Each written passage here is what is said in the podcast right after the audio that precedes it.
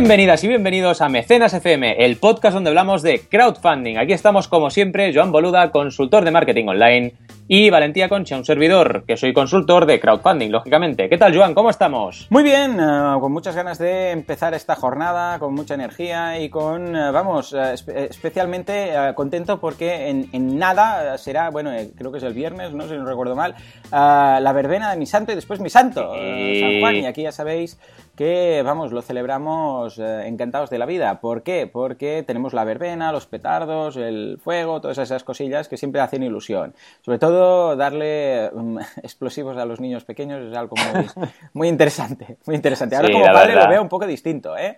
Ya te lo digo. te cambia mucho la perspectiva, ¿verdad? Sí, antes era divertido, ahora es una salvajada. Porque antes yo veía, ¿qué? Yo, como niño pensaba, oh, qué bien, San Juan, la verbena, petardos. Y ahora pienso, darle explosivos a un menor, estamos mm. locos. O sea, es rollo, toma esto, que es potencialmente peligroso, y juega con él.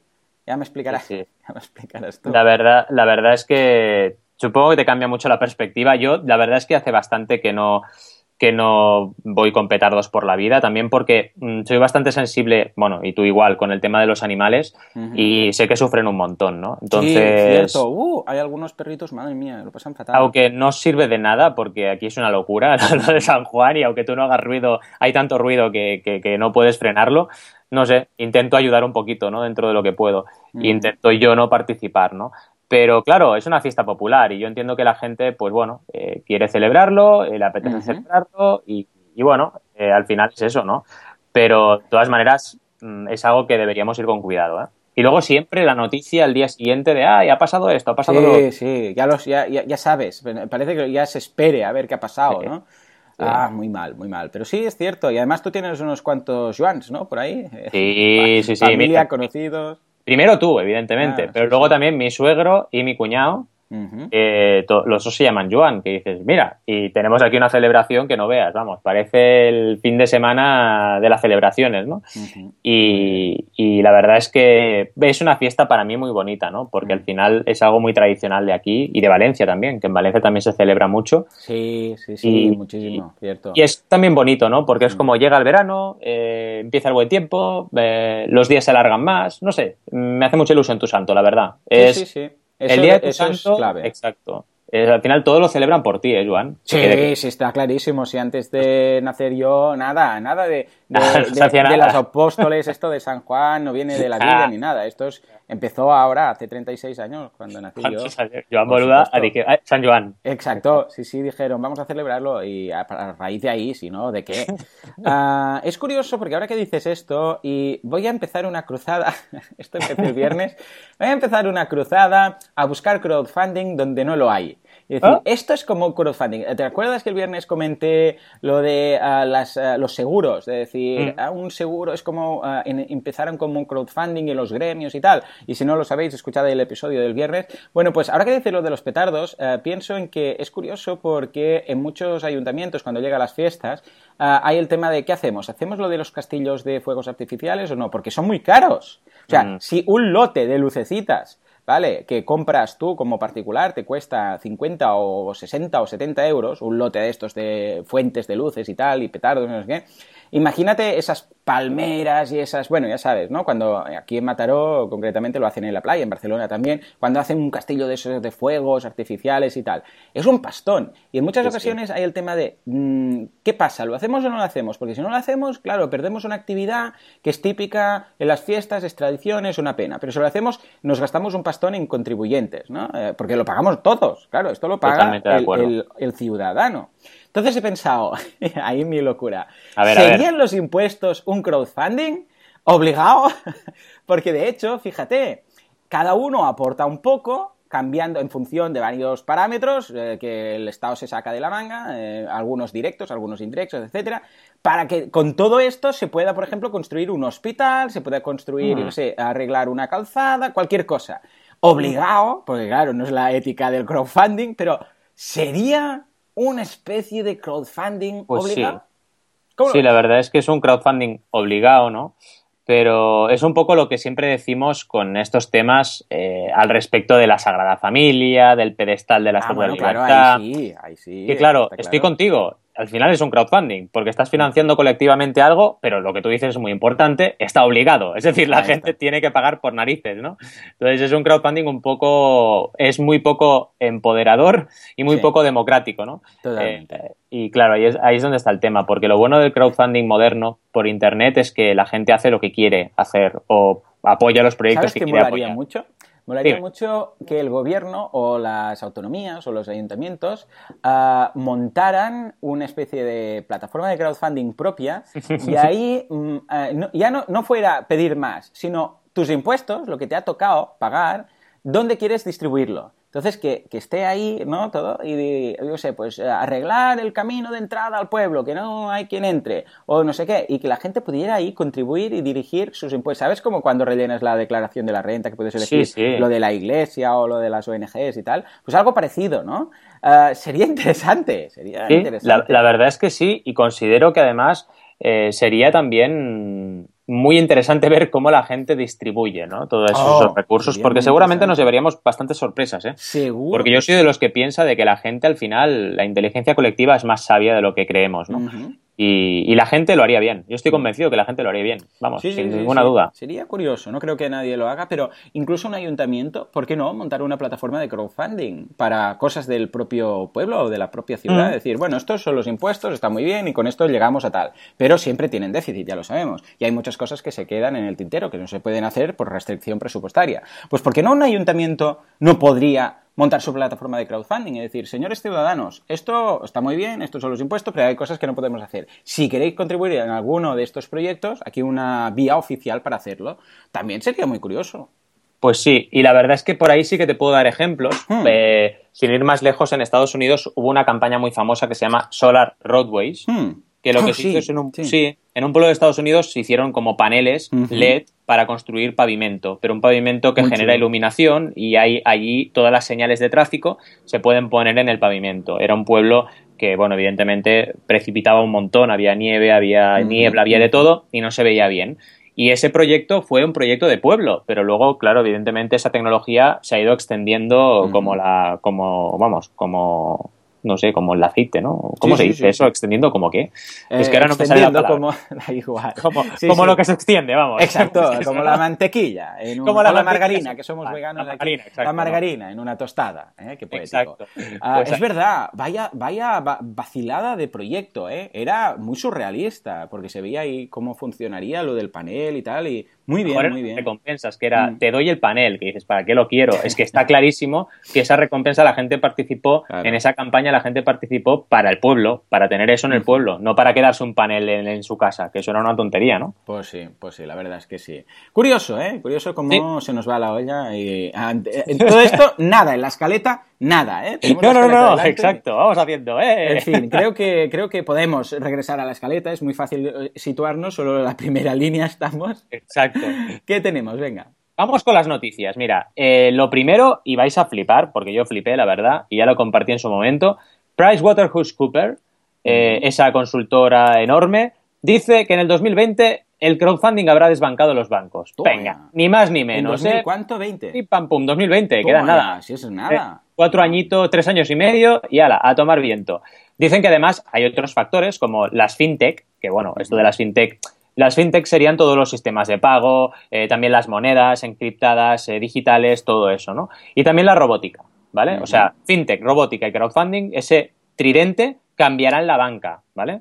Pero luego empiezas a leer y la cosa es que, vamos, que la banca eh, casi, casi o se adapta o muere, ¿no? Pero bueno, es interesante porque realmente es eh, lo mismo que ha pasado en todos, en muchísimos sectores, como la hostelería con Airbnb o los taxis con Uber y todos los temas que hay ahí una serie de conflictos con la economía colaborativa y la economía tradicional que bueno, dices, al final tenemos Internet y ahora estamos em, aprendiendo a usarla, no hay más que eso, ¿no? Y estamos colaborando y estamos usando recursos de forma colaborativa. Mm. Pero me ha parecido bastante curioso porque esta noticia sale, salió en La Vanguardia y os dejaremos el enlace y me parece curioso que un medio como La Vanguardia se haga eco y que PricewaterhouseCoopers también haga este estudio y lo diga tan claro. Oye, en 2020 esto, mm, lo de los bancos va a estar muy cambiadito, ¿eh?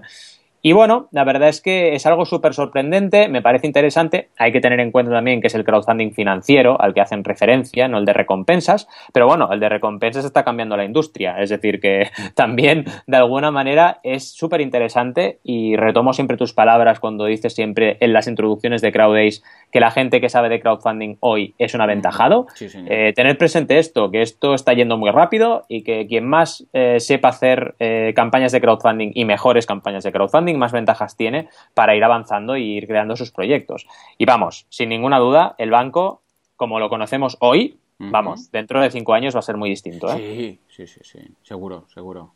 pero porque no hay, por, supuesto, es que porque no hay, esto es como, eh, ¿sabes esas cosas que las ves, que las ves, que se están, que están cambiando y quieran que no, que hay una industria ahí que está ya cerrada a, que todo siga igual, estilo... Mira, parece eh, que, estuve, que estuviera hablando de, la industria del cine, pasa lo mismo. Es verdad. Eh, el, vamos, las películas, las salas, el cine, ir a la estrena, ahora te clavo porque es 3D, ahora te clavo por las gafas, ahora te clavo porque no sé qué, y las palomitas, no sé qué, cuántos, cuando resulta que es, eh, señores, ¿por qué no se estrena globalmente y la gente se lo baja y cada uno lo mira desde su casa? Ojo, y los cines seguirán, sí, pero cambiarán totalmente. Es como ahora ver un partido de la tele o ver un partido en el, en el campo pues eh, los más eh, forofos y los más seguidores y los que les guste ese vivo y vivir ahí el partido en sí, pues irán al campo y en este caso irán al cine. Y eh, será una experiencia más vivencial. El que solo quiera ver la película con la comodidad de su casa, pues va a estar ahí.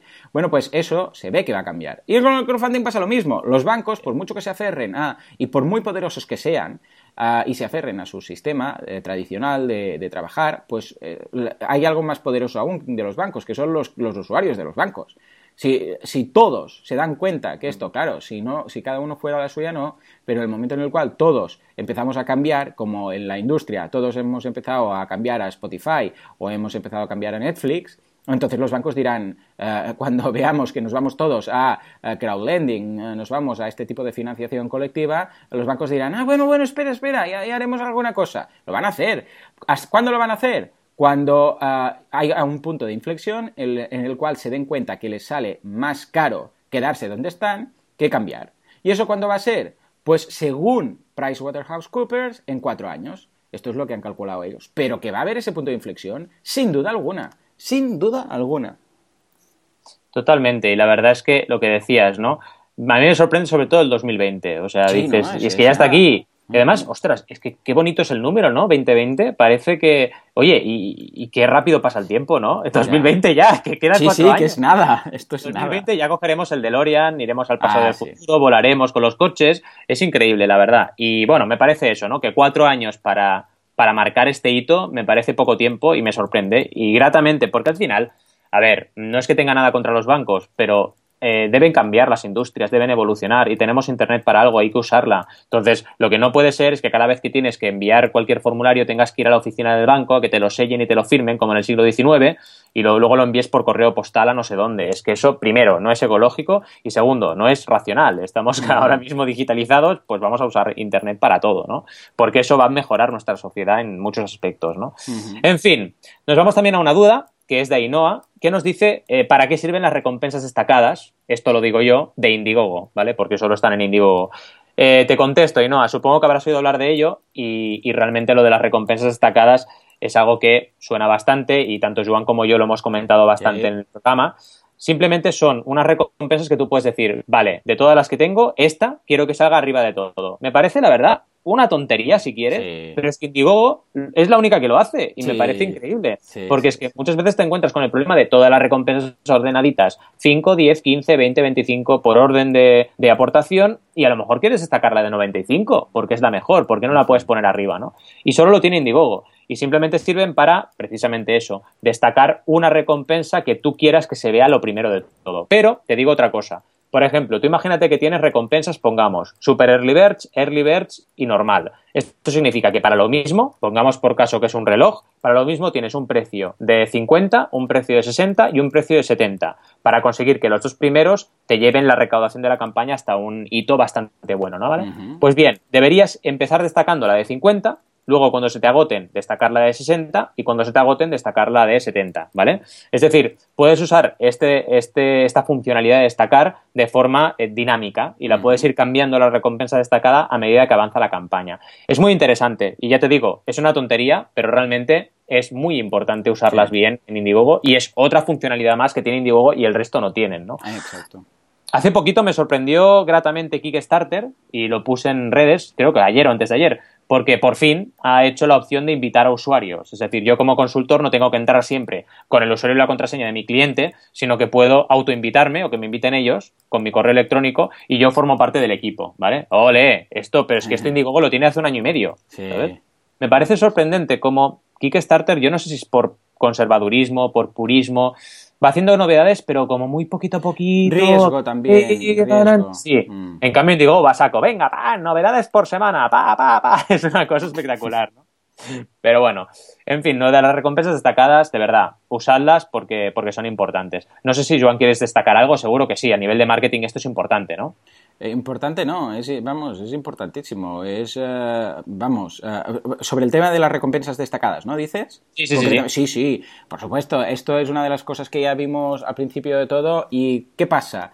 Que por ubicación, ya es lo que dices tú, están ahí todas ordenaditas y el tema de que la recompensa estrella, que sabemos que ronda los 40 euros, ¿no? Aquí en España son unos 40, ¿no?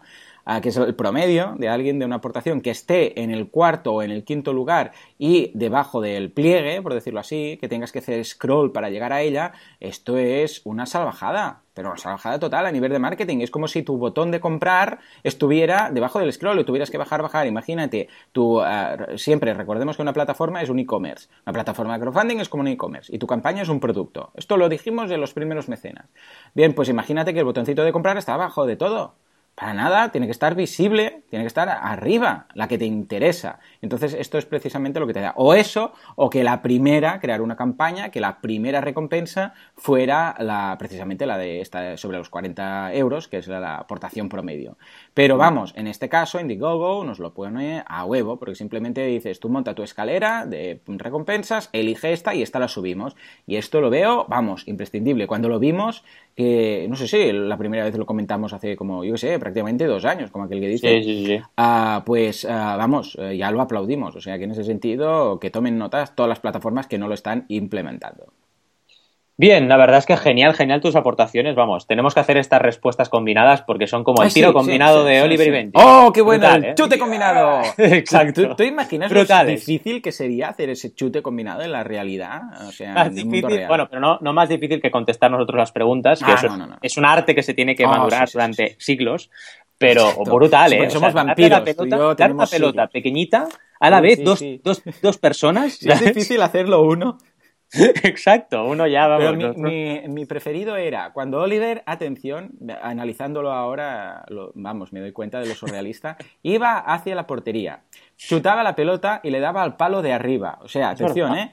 ¿eh? pero en lugar de hacer el gol directamente, chutaba, apuntaba para que le diera al palo de arriba, al palo superior de la portería. Rebotara. Y cuando estuviera en el aire, él iba corriendo hacia la portería, saltaba al lateral de la portería, al palo de la portería, al de la derecha, de ahí saltaba encima de la portería, hacía otro salto encima de la portería y remataba la pelota con una chilena y entonces eh, hacía el gol. O sea, y no moría. No moría desnucado ni nada. Vamos, o sea, ríete de Goku. O sea, Oliver es mucho más fuerte que Goku, vamos. Sí, Oliver, Oliver con una pelota puede matar a Freezer con solo, una, solo un, tira, un tiro. Un tiro lo mata, seguro. Uh, Oliver volaba mucho antes que Goku. Uh, claro. Esos saltos que duraban dos capítulos, y saltaba uno y después decía, espera, que yo vengo y lo arreglo. Entonces saltaba otro. Se encontraban, a veces se encontraban cinco jugadores en el aire y tenían tiempo de girar, hacer chilenas, vamos, tomar un té tranquilamente. Ahora cuando baje chuto, vale, sí, tú tranquilo. O sea, brutal, brutal. Deberíamos hacer un programa off topic solo para hablar de Eso, si queréis un programa off topic de Oliver o del surrealismo anime, pues eh, tenéis a los presentadores adecuados. Brutal, brutal. Madre mía, qué locura. En fin, vamos con las campañas porque la primera llevamos, bueno, llevaba tiempo queriéndola sacar esta campaña, pero lo de siempre, escaleta que nos salen, gente que nos mm, comenta campañas y sacamos otras, y llevan ya, quedan 27 días para el final, y es muy interesante, está teniendo mucho éxito, está teniendo mucha repercusión, se llama Yo Ibextigo con la marea, ¿vale? Y es un juego de palabras, pero ya veis que por en medio está la palabra Ibex. ¿Vale? El índice bursátil. ¿Y de qué va este rollito? Pues va el rollito de eh, demostrar o ver que estas empresas del IBEX 35 tienen eh, bastante relación con los partidos que nos gobiernan, ¿vale? Entonces, es una campaña que la verdad es muy, muy interesante, está funcionando bien, la gente la está apoyando un montón porque realmente toca un tema que, vamos, nos hace salir sarpullido en la piel, vamos. Llevan 80.802 euros, ni más ni menos, mm. de un mínimo de 70.000, ya sabéis que en goteo, porque es de goteo la campaña, hay un mínimo y un óptimo. El mínimo son 70.000, ya superado, 115%, y el óptimo son 150.000. Y ya veremos qué pasa porque todavía les queda casi un mes. Así que pueden seguir recaudando y llevan ya 2.851 cofinanciadores en la plataforma. Y básicamente el proyecto, como os decía, va de esto, va de eh, poder investigar eh, qué relación hay entre los partidos que nos gobiernan y esas empresas que están cotizando en el IBEX 35, que son las más poderosas de todo el Estado español o de España, como queráis decirle, ¿vale? Eh, la verdad es que es interesantísimo. El lema es investigamos, informamos, transformamos, ¿vale? Y vamos, esto no quiere quedarse aquí, quiere ir mucho más allá y transformarse realmente en un movimiento para intentar desligar poder económico de poder político, por favor, que nos están tomando el pelo y vamos, nos están robando todos. Y esto no tiene ningún sentido, ¿no? Pero bueno, también comentábamos precisamente en el programa de hoy lo de PricewaterhouseCoopers, eh, el crowdfunding, Internet y el empoderamiento está cambiando muchas cosas, ¿eh? así que cuidadito porque esto va a cambiar y está cambiando. Entonces, los que estaban ahí en la poltrona van a tener que empezar a plantearse bajar de ella o les vamos a sacar una de dos, ¿no? Porque realmente, eh, fijaos en estas cosas, ¿no? Fijaos en una consultora como Price diciendo lo que está diciendo y fijaos en este eh, en este esta muestra nueva de que se puede organizar las personas y podemos financiar un documental para hablar de esto ¿no? y, realmente sacar a relucir todas las relaciones extrañas que puedan haber ahí ¿no? Eh, a nivel de recompensas porque claro este tipo de campañas eh, que tenemos, que en este caso, perdón, es para un libro, no es para un documental, pero es un libro que al final va a documentar todo este tema. Tenemos recompensas como el agradecimiento y seguimiento de la investigación, dicen ellos, ¿vale? Es muy curioso.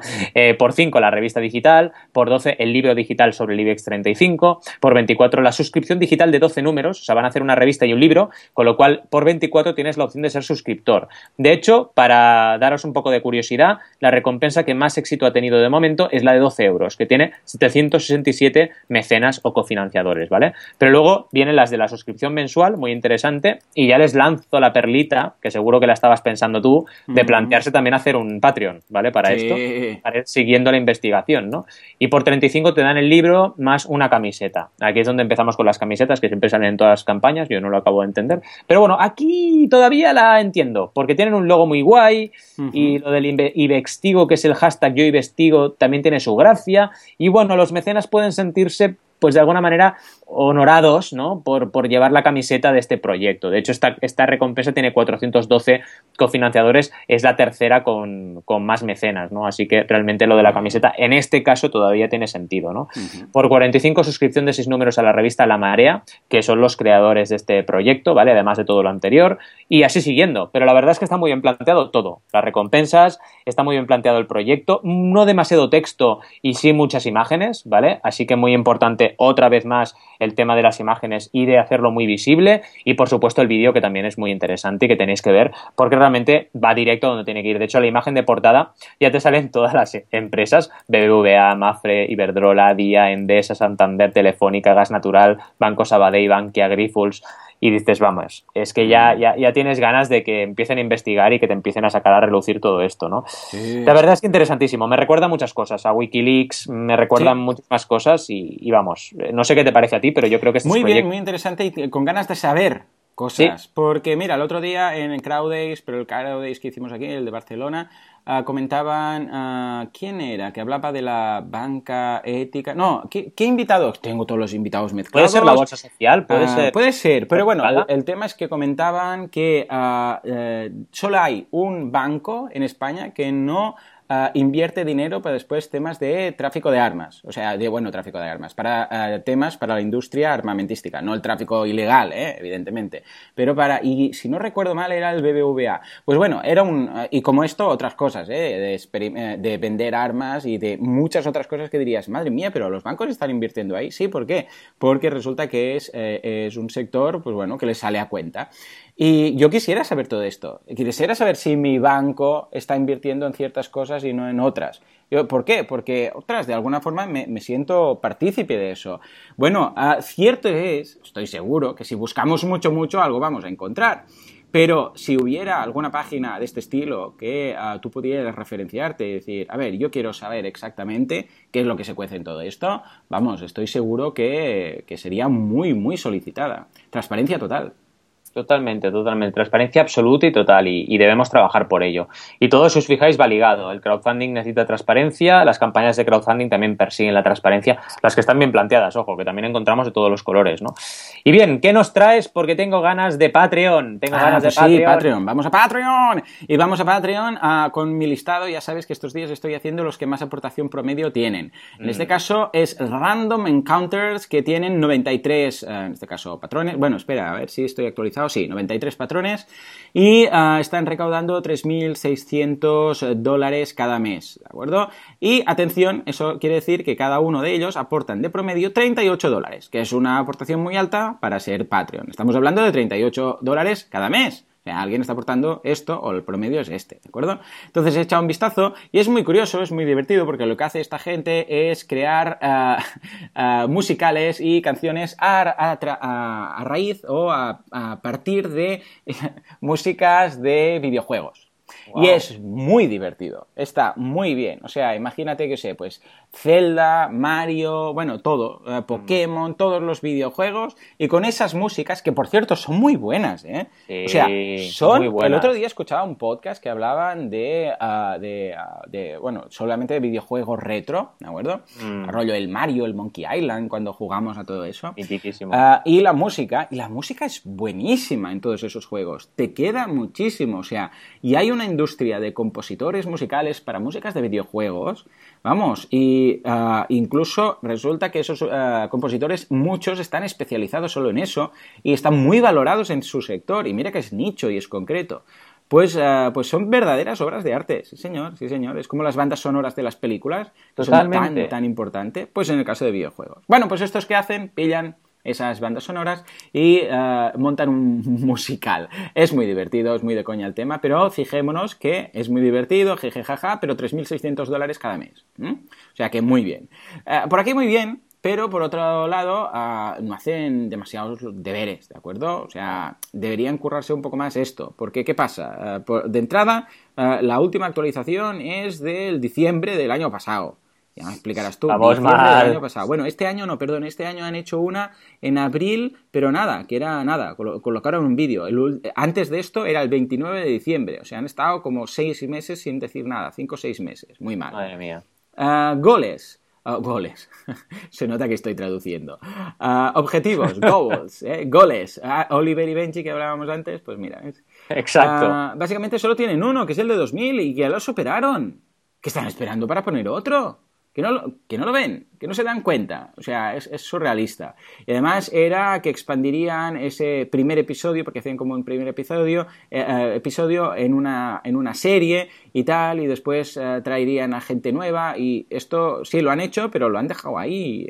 Ya está, ha quedado como muy pobre el tema. Después, más cosas. Un día tenemos que hacer un especial de campañas de Patreon un poco abandonadas, ¿eh? Porque aquí pasa, por ejemplo, vas viendo las recompensas, bueno, lo típico, de un dólar recompensa, tres dólares la recompensa y demás eh, lo tendrás antes, bueno, todo este tipo de cosas. Pero, por ejemplo, a partir de la de cinco dólares, que dice, bueno, que serás súper fantástico, tendrás todo lo otro y además tendrás un, aparecerás en los créditos, pues ahí había una imagen, esa imagen no carga. y se ve ahí lo de, ¿sabes? Ese icono como de imagen rota, típica. Ah, esto queda muy mal. Además, aquí lo que habían hecho, como puedes colocar HTML ah, para colocar las imágenes, lo habían colocado ahí. Si intentas abrir la imagen en una pestaña, te sale ahí una, página de GoDaddy, de un dominio que ya no existe. Bueno, una cosa muy mal. Todo este tipo de cosas, y hay cuatro o cinco imágenes que pasa con esto. Yo lo veo muy mal por varias cosas. Primero porque, hombre, podrías sacar mucho más si te lo curras. Y por otro lado, porque es un poco como que estás abandonando rollo, ah, pues mira, 3.600 dólares que llegan cada mes, pim pam, y me, olvido de, de actualizar la campaña y me olvido de Patreon y tal. Muy mal, muy mal. ¿Por qué? Ah. Porque, hombre, la gracia precisamente es alimentar esta campaña, es hacerla crecer, es que esté viva, ¿no? Entonces, eh, yo desde aquí, a ver, que igual en su página web lo hacen todo y esto es únicamente como pasarela de pago. Bueno, pues al menos actualizar los vídeos que suben, irlos actualizando y comentarlo, no dejáis de visitar nuestra página web, etcétera, ¿no? Porque si no, claro, esto pasa. Imagínate si las campañas de crowdfunding tradicional en ocasiones durante esos 30 días ya los abandonan un poco, imagínate una campaña de Patreon, ¿no? Eh, que, vamos, que es infinita. Pasa, en ocasiones pasa que hay campañas que quedan un poco abandonadas. Y es una pena porque a largo plazo simplemente la gente se irá desapuntando y dejarán de ser patrones. Es que a mí me sorprende un montón, mm. Joan, que cómo puedes estar cobrando 3.600 dólares al mes y no tener la, la plataforma y la campaña trabajada. Es que no lo entiendo, no lo entiendo de verdad. Sí, sí, porque es que además en su, en su canal de YouTube, si vais, veréis que hay ciertos vídeos y van subiendo, y, o sea, que no es que estén abandonándolo todo, ¿no? Si vais y buscáis en vídeos en su canal de YouTube y lo, ordenáis por últimos vídeos, veréis que el último es de hace dos días y el otro de hace seis días y el otro de hace una semana, una semana y media, etcétera. Con lo que, ya que subes el vídeo, súbelo al menos también en Patreon y cuando alguien vaya no va a haber una campaña abandonada que hacen el trabajo difícil y después no actualizan Patreon. Exacto, exacto. Me parece, bueno, la verdad es que para eso estamos también nosotros, ¿no? para, para ayudar a los creadores y que no se despisten con estas cosas, porque me parece sorprendente, la verdad. Sí. Ahora les enviaré un mail, les diré, eh, venga, va, eh, venga, venga, trabajar. en fin, pues nada, muy bien. Esta ha sido la, la, campaña que ha aportado esa pequeña crítica, aunque tengan su éxito, pero en lugar de 3.600 igual podrían ser pues 7.400. Exacto, ahí está el tema ahí está el tema. Bien, hemos repasado, la verdad, un programa súper interesante. Esa noticia de PricewaterhouseCoopers con ese 2020 que está a la vuelta de la esquina, como el de Lorian. También hemos visto muchas cosas interesantes, exacto, como la comparativa entre Oliver y Benji y Bola de Dragón. Que ya sabéis que si queréis que hagamos un off-topic de anime, nos lo tenéis que decir, porque si no, no lo haremos. Tenéis que decirlo. Y lo haremos, porque estamos así de locos. Y bueno, las dudas de Ainhoa, eh, para qué sirven las recompensas destacadas. Hemos visto dos campañas súper interesantes. Y sin más, como siempre os decimos, muchas gracias por estar ahí. Recordad que podéis visitarnos en mecenas.fm, que ahí tenemos evidentemente un formulario para que nos enviéis todas vuestras ideas, dudas sobre crowdfunding y por supuesto estamos en las redes sociales para vosotros. Y sin más, como siempre os decimos, gracias por estar ahí y nos vemos en el siguiente mecenas. Adiós.